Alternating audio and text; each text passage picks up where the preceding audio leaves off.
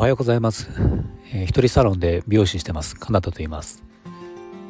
えっ、ー、と今日は美容院の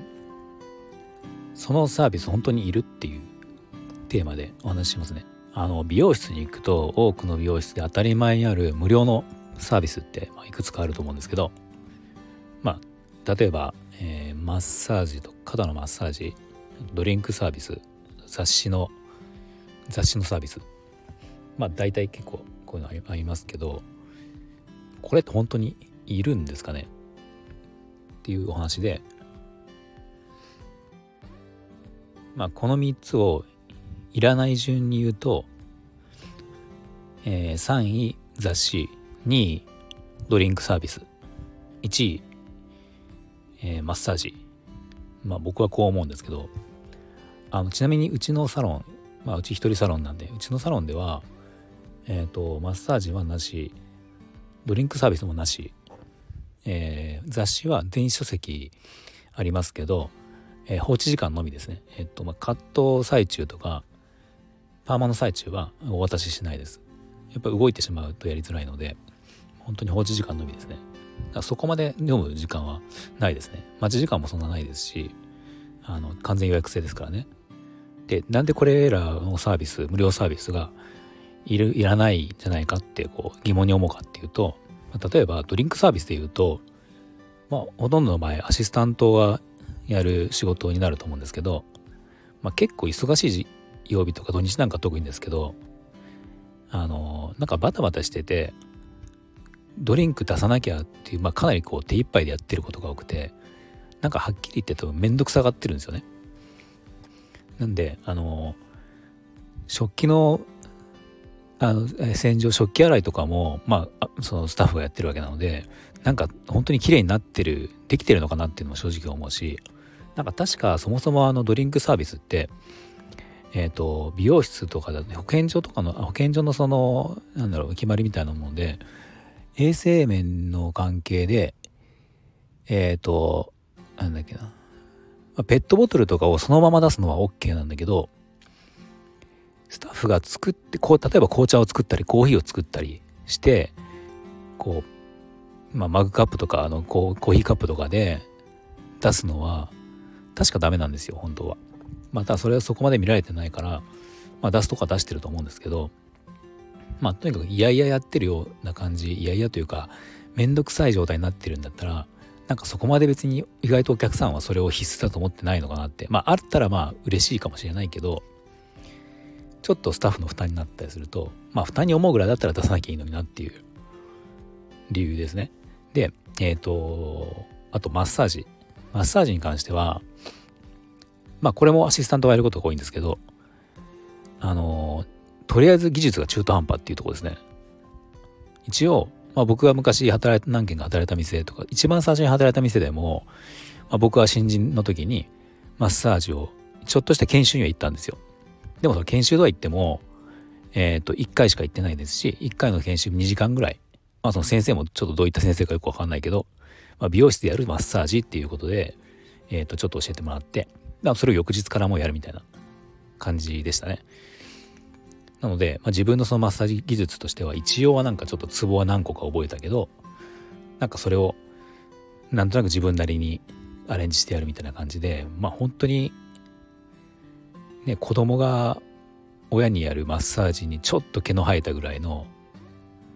マッサージ、うん、まあそれはまあ無料なので美容室やる場合無料なのでそこに文句を言うお客さんはいないけどなんか必要なくても断れないっていう人もいるだろうしうん、なんかマッサージしてほしかったらマッサージ屋に行くよなみたいな感じですよね。でなんかちょっとねこうあのー、少し年配のお客さんとかだと自分のこう娘息子とか娘みたいな年のスタッフがこう無料でマッサージしてくれるじゃないですか。そうするとあなんか喜んだ感じしなきゃいけないっていうプレッシャーもなんかあるんじゃないかなっていうなかなかいやもう気持ちよくないからやめてなんて言える人って結構少ないと思うんですよね。だからやるなら徹底的に技術を覚えて本当に気持ちのいいとかちゃんと知識のあるマッサージをやった方がいいしでもなんかそんなにマッサージが好きならマッサージ屋になった方がいいのかなともとも思うし美容室はもちろんこう、リラックスする場所でもあるのかもしれないけどあのまあメインは髪の毛をきれいにするとこなんでそれに関わる美容師さんはそこに集中してそこの技術を磨いた方がいいのかなって、まあ、僕は思うんですね。であと雑誌に関しては、まあ、確かに放置時間暇なので、まあ、あるといいのかなっていうのは思うんだけど最近は結構みんなスマホを見てたりとかするのでなんか本当に親切なんだったら w i f i を公開えっ、ー、と法、えー、w i f i を使えるようにするとかの方が今は本当はいいのかなって思いますよね。まあ、美容室のその無料サービスっていうのがまあいろいろそれに関してこう僕はこうやって思うんですがこれが一人サロンになった時にもうよりそれは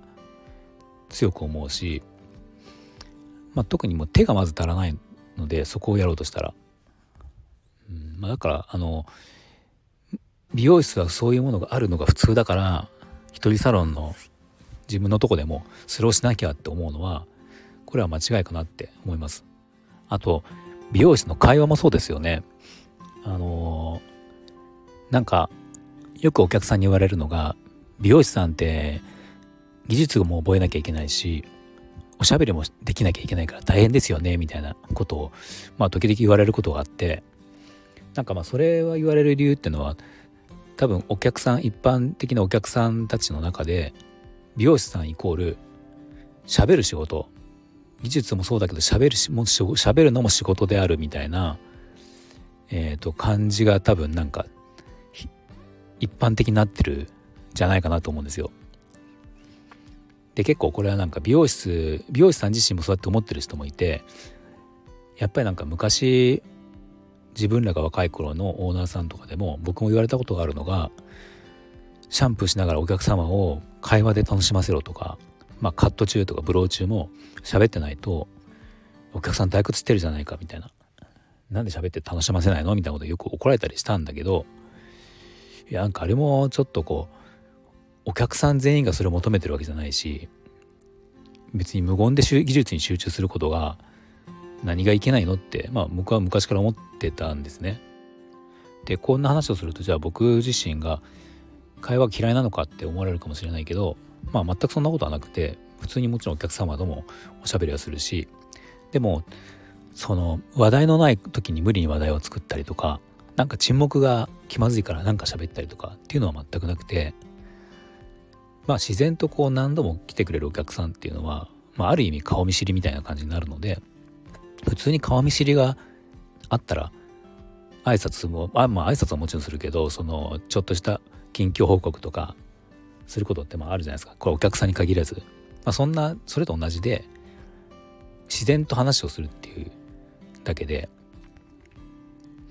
なんかお客さんが悩みがあってそれを喋ってたら、まあ、それを聞いてあげるみたいなまあ聞くぐらいしかできないけど聞いてあげるっていうこともあるしなんかそれが結果的に会話をしてるっていうふうにはなるけど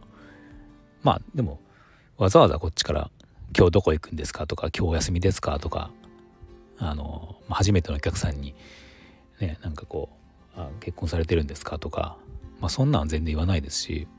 初めてのお客さんは基本まあ基本特に喋らないですよね。なんかだから結構美容師側がすごくこれ必要だって思ってる無料サービスとか接客内容も、まあ、実はお客様に、えー、お客様によっては、まあ、結構負担だったり別になくてもいいと思ってたりとかすることも結構あるんじゃないかなっていうまあ、まあ、実際ありますねあのそういう声も聞くので。なので特にまあ一人サロンの場合は特にこう距離が近いですからなんかその辺はもうちょっとこう今までえーと、大人数のサロンにいてやってきたことでも一度見直して自分のそのサロンの一人サロンのさ、えーと、雰囲気とかななんかこうお客層に合わせてそれを一度作り変えるみたいなこともいらないものはなくしていくってことも必要なんじゃないかなって思います。はい、じゃあ今日の話をまとめると一人サロンはこれまでの美容室の当たり前をえー、一度見直す必要があるってことですね。はい、えー、じゃあ今日も最後まで聞いていただきありがとうございました。